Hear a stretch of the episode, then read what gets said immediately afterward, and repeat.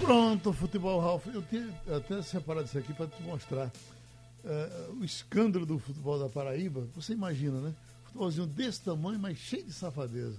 Uh, Tribunal de Justiça Desportiva investiga manipulação de jogos na Paraíba. Presidente relata as ameaças. O presidente do Souza, ameaçado de morte, porque falaram lá em vender um resultado, ele não teria aceito. E está aí a Paraíba novamente nas manchetes. O ano passado uhum. afastaram muitos árbitros da Paraíba. A Paraíba importou juiz do Rio de Janeiro exatamente porque o quadro de árbitro ficou reduzido por isso. Juiz comprado, vendido, pelo menos foi denunciado isso. Então se tomou uma providência. Quer dizer, na Paraíba está precisando passar o pente fino, geral. Vai lá, Ralf. Mas olha, vamos falar do futebol de Pernambuco. Aqui Ontem, dois jogos, um pelo Campeonato Pernambucano e outro pela Copa do Nordeste. No Campeonato Pernambucano, o Náutico deslanchou e nós vamos falar nisso agora. Mas na Copa do Nordeste, o Santa Cruz perdeu da equipe do CRB. O, na, no Campeonato Pernambucano, nós já estamos na terceira rodada. Esporte e Náutico já jogaram as três. O Santa Cruz só jogará a terceira rodada domingo contra o Vitória, às 16 horas, Vitória de Santo Antão. Então, o Santa Cruz, no momento, assim como o Afogados, eles foram passados pelo Náutico. O Náutico está na liderança com sete pontos, mas o Santa Cruz poderá ser o líder domingo, ganhando da equipe do Vitória de Santo Antão. Como também o Afogados poderá voltar à liderança se vencer a equipe do Retrô o jogo Afogados e Retrô vai ser lá em Afogados da Engazeira. Agora, na Copa do Nordeste, até então, só o Santa Cruz jogou duas partidas. Náutico e Esporte só jogaram uma partida até agora. O Esporte joga no sábado contra o Vitória e o Náutico também no sábado joga contra o Frei Paulistano lá em Itabaiana, no estado de Sergipe. O, ontem nós vimos o Náutico derrotar a equipe do Decisão pelo placar de 4 a 0. Só que Chiesa fez dois. O Chiesa ontem, numa só partida, fez a mesma quantidade de gols que tinha feito o ano passado, em 2019, porque ele fez um pelo Botafogo do Rio e um pelo Fortaleza.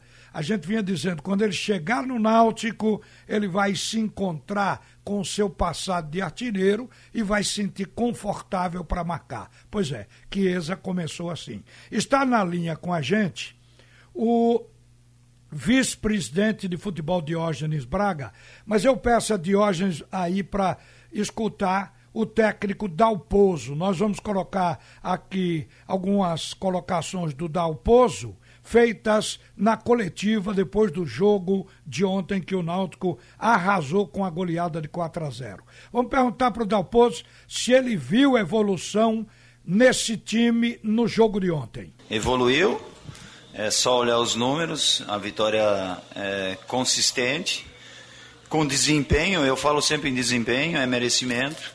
Então nossa equipe ela foi, foi equilibrada no primeiro tempo, criou, criou hum, várias oportunidades, concluiu a gol. É, ainda a gente no primeiro tempo nós fizemos uma marcação muito passiva. É, o adversário criou uma ou duas oportunidades. Corrigimos isso no intervalo, fazendo uma marcação forte, fazendo uma marcação agressiva, porque é um adversário que tem qualidade, colocou a bola no chão e daqui a pouco tu toma um gol e o jogo ele se torna bastante tenso. É, então o segundo tempo ele foi mais equilibrado, controlamos mais o jogo, rodamos mais a bola, conseguimos fazer mais dois gols, é, mas foi um jogo mais seguro o segundo tempo. Então a equipe está evoluindo, é, gostei bastante do desempenho e o resultado foi justo por aquilo que produziu. Olha, foi perguntado também sobre Chiesa para ele falar de Chiesa e também de outros jogadores. É, foi um, foi um desempenho que agradou o técnico, possivelmente agradou ele também, a reestreia, reiniciando é, um jogo de início, né? Conseguiu fazer um bom jogo, fez, fez os gols, é um jogador que tem qualidade, está motivado. Agora, a equipe, É, a equipe toda foi bem. A equipe ela está consolidada, dá, dá assistência para ele, é, dá estrutura defensiva. A equipe ajuda e aí aparece a individualidade. Hoje apareceu a individualidade do, do, do Chiesa, é, possivelmente num outro jogo vai aparecer a individualidade de outros atletas, então estou satisfeito com, com, o desempenho dele e da equipe também. Tudo dentro daquilo que nós planejamos. É, lógico que a gente queria vencer o primeiro jogo, o segundo também que a gente empatou, mas nós tivemos números interessantes na primeira partida contra o esporte. É, a gente só faltou é, a definição da jogada, porque nós criamos. No segundo jogo contra o River também. O melhor jogador do adversário foi o goleiro, fazendo três milagres, e depois o pênalti no último minuto, que poderia ter mudado. É, então, o que eu cobrei a partir do jogo do River era principalmente a precisão, ter a objetividade, porque nós estávamos criando, dando poucas oportunidades para o adversário, é, e voltando e resgatando um pouco aquilo que nós tínhamos ano passado, de ser letal, de ser fatal, de ser cirúrgico. É, e nessa partida agora contra é, no último final de semana, é, a gente foi letal e, e, venceu o jogo de 1 a 0. Talvez hoje a gente não criou tanto quanto o jogo do esporte, mas foi com uma precisão é, cirúrgica e por isso que o resultado ele veio. Então a gente foi evoluindo, tendo desempenho, mas principalmente nesse aspecto da finalização a gente foi melhorando e defensivamente dando uma consolidando, não tomando gol. É importante essas últimas partidas a gente não tomou gol, que dá segurança para a equipe. Então a gente vai evoluindo. Ora o aspecto é, mais ofensivo, ora o meio-campo, ora a defesa. É, consolidando o trabalho. É, eu falei em sete, oito partidas para consolidar o trabalho.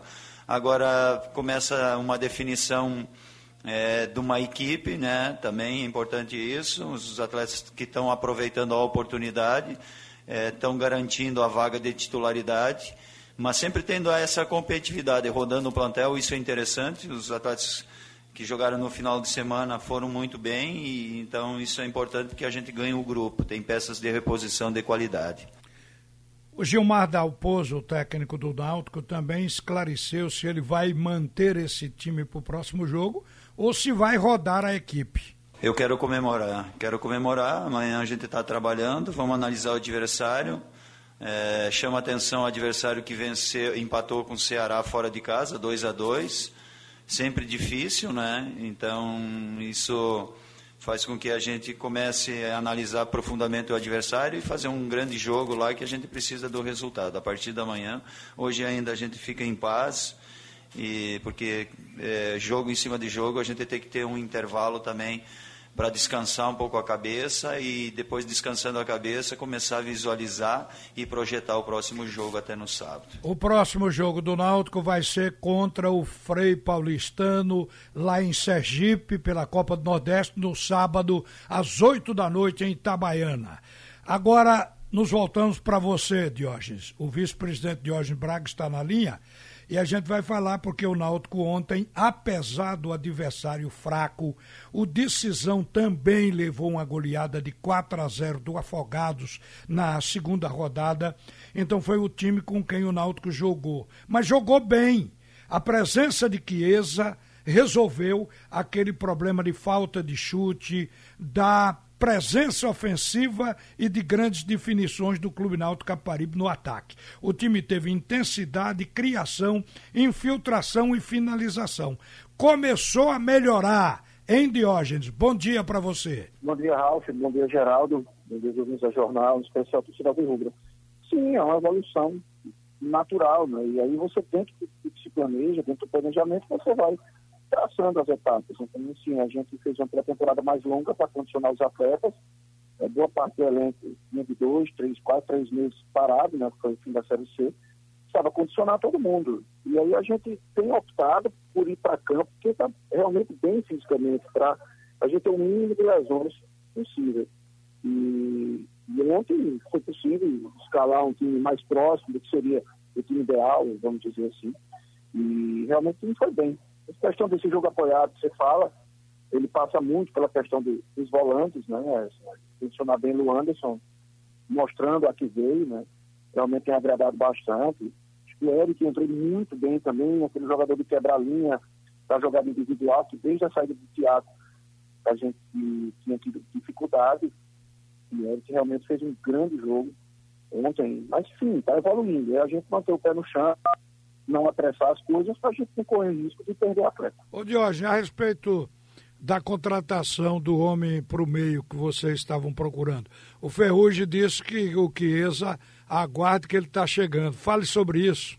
Ralf, a gente, até já, como já falei em outros lugares aí, é, é questão de orçamento, que a gente não vai estourar, eu já cheguei a comentar que a gente tem 12 mil reais de orçamento só para trazer esse volante. Se ele aceitar esses 12 mil, já está fechado.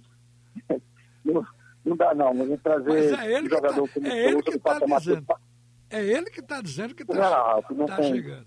É, não, isso aí é a questão da amizade que ele tem com provavelmente a amizade que ele tem com o Chiesa, o carinho que ele tem pelo clube, mas o jogador está completamente fora da nossa realidade e a gente não vai fazer loucura, a gente não vai estourar folha, não, não tem por onde. É, a, gente, a gente vai manter o pé no chão, acho que a gente está evoluindo bem, a gente, a ideia da gente é, é partir com o time já bem próximo do ideal e ter um, uma folha mais linear ao longo do ano, ao invés de começar com a folha baixa investir mais no meio do ano. É, mas a gente não pode estourar, não. Se a gente estoura agora, a gente mais na frente se aperta. E a gente, a gente quer seguir com essa marca de, de ser um clube que honra seus compromissos. Isso é muito bom para a imagem do clube. A gente não pode fazer loucura, não. Vamos trabalhar, vamos tentar subir para a Série A. Se a gente subir para a Série A, a gente sonha com ele. Agora, quem está vindo?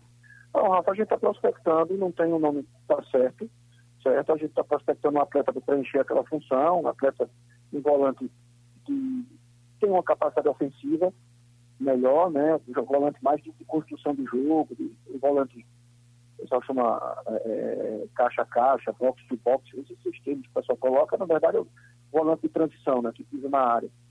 E a gente está buscando. Tem, tem, alguns nomes, né? O Sim levanta vários nomes, e a gente, a gente também tem as observações da gente, para trazer um atleta para compor ali. A gente, hoje, de segundo volante, a gente só tem Vagninha. Né? O Jonathan está no BN, o Haldner, eu entendo que ele se consolidou mais como um primeiro volante, e por mais que tenha muita movimentação, mas mais como um primeiro volante, então a gente trazer esse, esse outro para compor ali junto com o Vagninho e com o Jonathan. Jorge, obrigado por atender a Radional, um bom dia para você e sucesso na campanha deste ano. Se Deus quiser, Raul, estamos trabalhando para isso, a ideia da gente é realmente dar muitas alegrias à torcida alvirrubra. Olha, nós falamos em ferrugem, Aí o Avanildo aqui me perguntou: que ferrugem é esse? Realmente existem dois ferrugens. O que, o, o que se comunicou com Chiesa e diz: me espere que eu estou chegando. O foi o Souza, o Ferrugem, que jogou no Clube Náutico Capibaribe, que saiu para o Cruzeiro, foi para o Santos, acabou no Bahia, agora está na Arábia Saudita.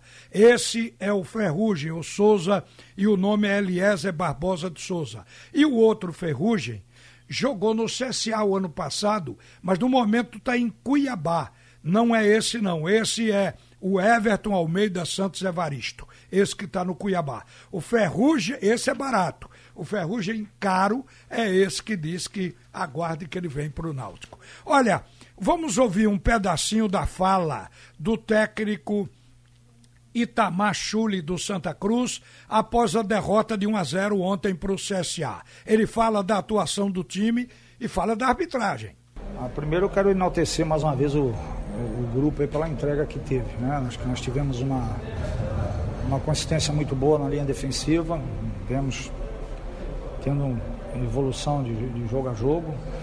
O árbitro, vocês mesmos viram, vocês podem analisar as, as atitudes que ele teve, né? E, e por muita, muita pressão que a gente tenta fazer, mas tem que ter o cuidado né, para o que falar. Então eu, eu deixo essa análise de arbitragem para vocês que assistiram o jogo, como eu. Né, e, e, eu fico muito triste por, às vezes, a gente ter num jogo dessa envergadura é, a arbitragem como foi dessa noite. Mas isso é para vocês analisarem. Né? A nossa equipe Teve um primeiro tempo onde não onde marcou muito bem, o adversário também praticamente não, não criou nada, como nós também tivemos um, um, chute ou dois chutes a gol, criamos pouco, né? E tivemos uma situação clara depois com o Pipico, né? Mas vínhamos fazendo uma boa marcação, mas criando pouco, né? Errando passes. E depois no intervalo nós optamos em mudar porque havia tomado uma pancada e também já havia tomado o cartão amarelo Bileu. Então nós mudamos para jogar num 4-4-2 e deixar dois jogadores lá na frente, que era o Pipico e também o Maicon. E a gente optou por isso, para que a gente tivesse mais, mais, mais, movimenta, mais movimentação na frente, mais jogadores para chegar no Pipico. E tentando colocar o Jeremias por dentro, né, também para ele ficar mais nessa criação. Algumas coisas foram positivas, né, mas eu vejo que o passe final nós ainda precisamos melhorar bastante, aquele passe de deixar alguém na cara do gol. Tomamos um gol num erro nosso de marcação, de, de, de falta de atenção, né, de, de, não da zaga, pelo contrário, mas na hora da falta de se posicionar na frente da bola, e aí um erro é fatal, eu sempre falo isso que futebol é detalhe, e acabamos tomando o gol e depois tivemos, fizemos outras mudanças para tentar ser mais ofensivo com o que nós sempre temos à disposição. Eu acho que a equipe melhorou. Aí, de, já mesmo com 11, depois da expulsão, tomou conta do jogo, né? Trabalhamos de um lado, trabalhamos do outro, tentamos cruzar a bola, mas por dentro também hum, faltou aquele passe, né? Que a gente precisa ter, atacantes às vezes com outras características. Mas nós tentamos ao todo momento, né? E terminou o jogo da maneira que vocês viram, um adversário atrás, fechado. O juiz deu os acréscimos, mas hum, de quase nada adiantou, porque foi o tempo que eles ficaram deitados, né? Segurando, gastando tempo. Mas a equipe tem que parabenizar pela luta de cada um. E como eu falei para eles agora, os ventos são assim. Né? O vento vem para fortalecer ah, as raízes da árvore e tirar aquilo que que às vezes atrapalha. Então, nós não podemos olhar somente a derrota, mas saber que em, em, alguns pontos nós temos evoluído e outros, é claro, a gente precisa evoluir, mas aí também é, aí também precisamos também ter essa condição de reposição que, que no momento a gente não tem. Olha, o técnico Itamachule pediu reforços mais uma vez, porque ele está achando que se o time ficar sem vencer, vai estourar no treinador. Então ele quer se proteger. O Santa jogou mal ontem, mas além de estar improvisado, ontem ainda teve desfalque, dois desfalques importantes. De Augusto Potiguar, que embora improvisado no ataque ele resolve como ponta, e de Dira, que vai ser o jogador que vai pensar o jogo no meio de campo. Era isso por enquanto, Geraldo.